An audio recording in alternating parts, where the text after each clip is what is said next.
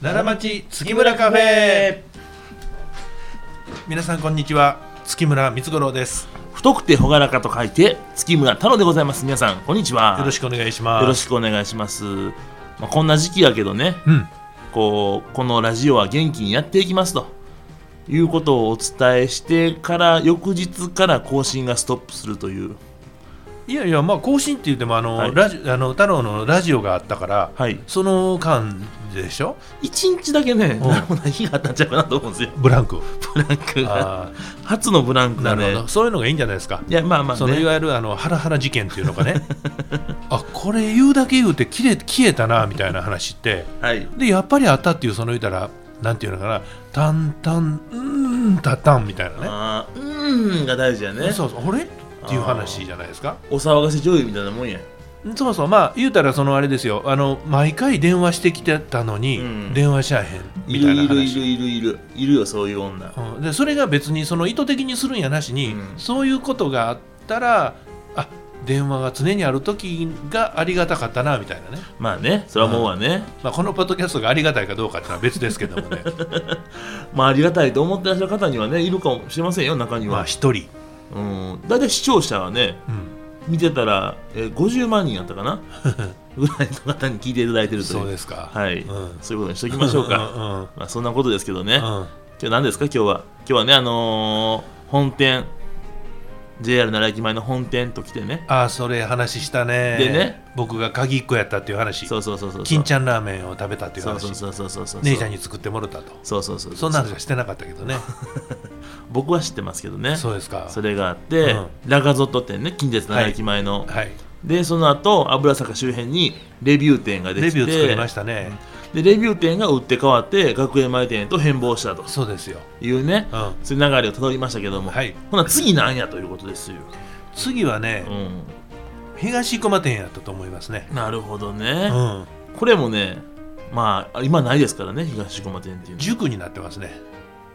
塾に学習塾になってると思いますね美容院じゃなかったの美容室じゃなしにあれね実は学習塾やったみたいであそうなんですかでずっとその月村のロゴも貼ったままやったんやけはいはいはどい最近ねプチ改装しはってあそうですか、うんもほうんでもうゴロッとあまああの表のなんかあのまあうのにょろにょろテーラーみたいなねはいはいはいあの辺の感じはそのままなんですけれどもあーウィンドウはねちょっと月村から外れてよかったですねそれよかったまあまあそうずっとついてましたからね、うんうんあそうですか、はいえー皆さんもぜひね、はい東駒駅周辺にありますからね見ても知らないやろいもやういや聖地巡礼みたいなもんですよ、まあ聖地巡礼やったら僕はその東横浜の事務所の方行ってもらいたいですけどねはいだからね東駒はね、うん結構根深いんですよね、そうですね、うん、その向かいのビルにね、事務所ありましたからうんね、うんまあ何が先やったかって言ったら多分でも東横浜の店舗が先やったと思いますねまああのね、うんさっき調べたらっていうか山中さんに調べてもらったら、うん1999年おーに東駒店がオープンしたらしいあですね、そうですか、うん Y2CYK2C 問題ね,、えーっとね Y2K ですね、うんうん2000年問題ねがある時ぐらいですよ2000年問題もやしうん、 1999年7の月7の月アンゴルモアの大王がですあよそれあったねボスミオブンベベザ火山が爆発するボスビオス火山 ね噴火するパターンと広沢教授が韮沢そ教うそ授うみにたいなねににありまいらっしゃいましたね、うんあとねあの土星探査機のカッシーニうんそれがあの地球の引力を使ってジャンプして土星に行くはずがあのね引力に負けて落ちてきちゃってそのカッシーニはなんか放射能かなんかすごい全然興味ない ね、 やったんですってあー僕それ怖くてね子供の頃、まああ、あの8時からの特別番組みたいなやつよくしてはったからねりましたうよ、んねそういうやつねね流行ってましたからそれそれから20年後にこんだけ世の中が混乱するっていうのを、うんだノストラダムスも予想できへんなんかいらやいやいねや、まあ、大体ノストラダムスは後付けで出てきますからそうか予見したことになってると思いますよおそらくだからこういう話しててもふっとやっぱこう現実に戻ってしまうね今この今の話をしたからね はいすいません忘れようって言いましたかそうらねですねはいそうすでいまからせんまあいろいろなことがあっいいんでてちょっと失礼いたすしよましたうんでまあ今ね20年前に東駒店ができましたっていうことですよほんでまたこれなんでまたこれねこれですよだから奈良でいう奈良駅でしょで学園前ですよでその次東生駒に来たと生駒ではなく東生駒石切ではなく東生駒うんみたいなあのーお寿司屋さんやってね、お寿司屋さん、うん、うんでそのお寿司屋さんが僕のお世話になってるせあのあのゼニの先生が、そのお寿司屋さんも見てはってああなるほどでまあお寿司屋さんもその代替わりになって、うん一緒になんかその、まあ、僕企画がねうんどっちかって言ったら得意なイメージを、うんあの先生持ってはったから、うんそしたらそのお寿司屋さんの企画なんかも一緒にできへんやろかみたいなちらっとねはあはあその雑談で出て、うんほんで僕お寿司屋さんに行くようになったんですよ。あそうねうんほんでまあそんな話をちょっとやったり、うんうんお寿司をいただいたりしてる間に、大将と心安なってね、どうしたね さっきからね話しながらのどんどん手机に手を打つんです社長が大丈夫何回もどんどんやってますよ今 一応消毒してんけ どいやそんな話じゃなくて そう音入ってるん違いああますそうですか、ペプシゼロをプシュッだけでプシュッと音だね、うんうん机に手バーンって当たる音と、まあ、それだけリラックスしてお話しさせていただいてるということです から、何回当たんねん思いながらね、まあそういうことなんですよお寿司屋さんごめんなさいお寿司屋さんね、うんでそれがあってで心安なってね、うん、うんでまあもううまあお兄ちゃんもまあ違うお仕事をされてるし廃業紹介言った時うに、んできたらその思いをね、うん伝あのその僕の思いをそのまま引き継いでくれんのやったら、うん月村さんここでやってくれへんかっていうお話いただいてあーそしてまあそのままあのわ分けていただいたっていうか、うん買わしていただいて、うんでそこで店舗をしたとはははいうのが東生駒開拓のまあ言うたらその原因っていうめかねっちゃご縁やねそんなそうなんですよへえでまあ、ものすごくいい方やったしね、うんまあ、それはもう僕もそれはそんな言うていただけるんやったら非常にありがたい話なんで、ううそれであの、まあ、あの買わせていただいて、うんで内装をやり替えて上で、えーお披露目の宴会を多分うちのスタッフ全員でねおおどんちゃん騒ぎでやったと思いますねいいじゃないですかそうなんですよ畳の部屋やってねそれがお寿司屋さんの2階がそのまま宴会にできる場所やったかもらともとねそうなんですよ、はいはいはだいからまあそこでやろうかってうん、後にはもうあの全部ワンフロアにくり抜きましたからねあそうなんてなかったんやね僕なはってなワかンったフラにくり抜いてからしか知りませんそかうらななんてなかったんですよ、へでそこでその東生駒店として営業を、えうんえースタートしたと、うんでその、えーっとちょうど後ろに川があって前に道があって、うん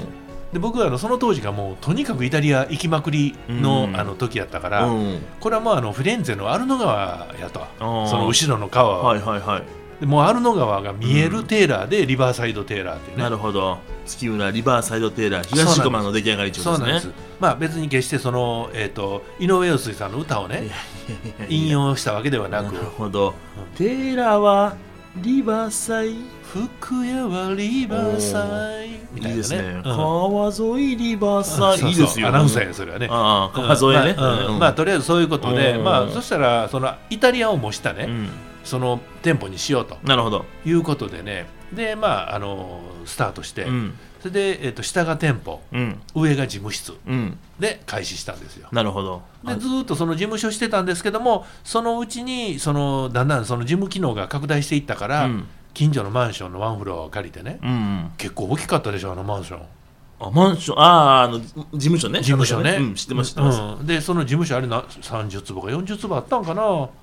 うんで、えー、とその横にその僕が裁断とかをする工房をねあ初代工房や、そうなんです、そこをを借りて、うんでもうあのマンションのもう2フロア、うんそのまま使いっぱなしで結構あれ長年やってたと思うんですねそっかいやそこの事務所はね僕も行ったことはあるんですよ、何回も、うんうんうん行くたびにね、うんまあおばあちゃんね、ううんちの会長ですよつまはり、いはい会長ゲーム買ってくれるんですよね、うんうん近くにゲーム屋さんがなんか3軒ぐらいあってね、うん行ったらなんかもうちょっと見に行こうかあ言そうっでてすねねああの学生の街っていうか手塚山大学さんが近くにあるからうん割とそのがそれでもそうでもないかたまたまそこにあったんかななんですかね今住宅地やしね、うんどっちにしろね、はいはいそんなことですから僕もかなり行かしてもらってね、うん今でも仕事でお世話になってる取引先の人とその事務所で実は学生時分に会ってましたとかねおーそんなこともあったりおーいろいろありますねだからえ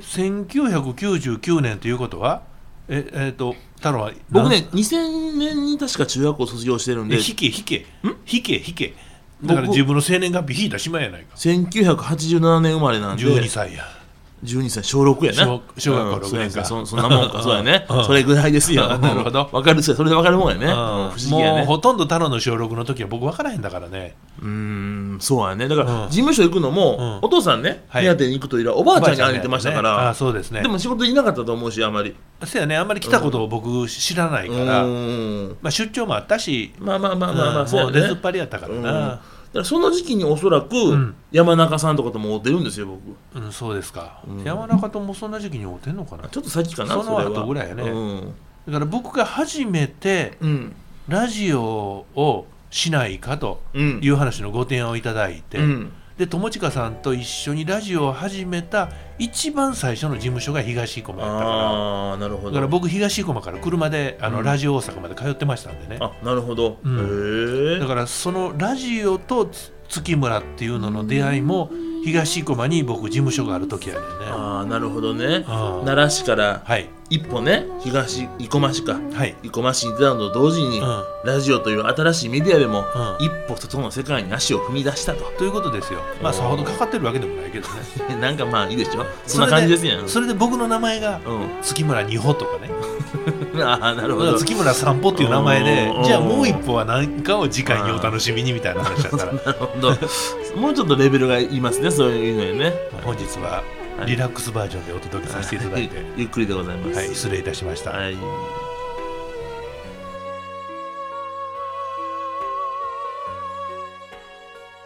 夢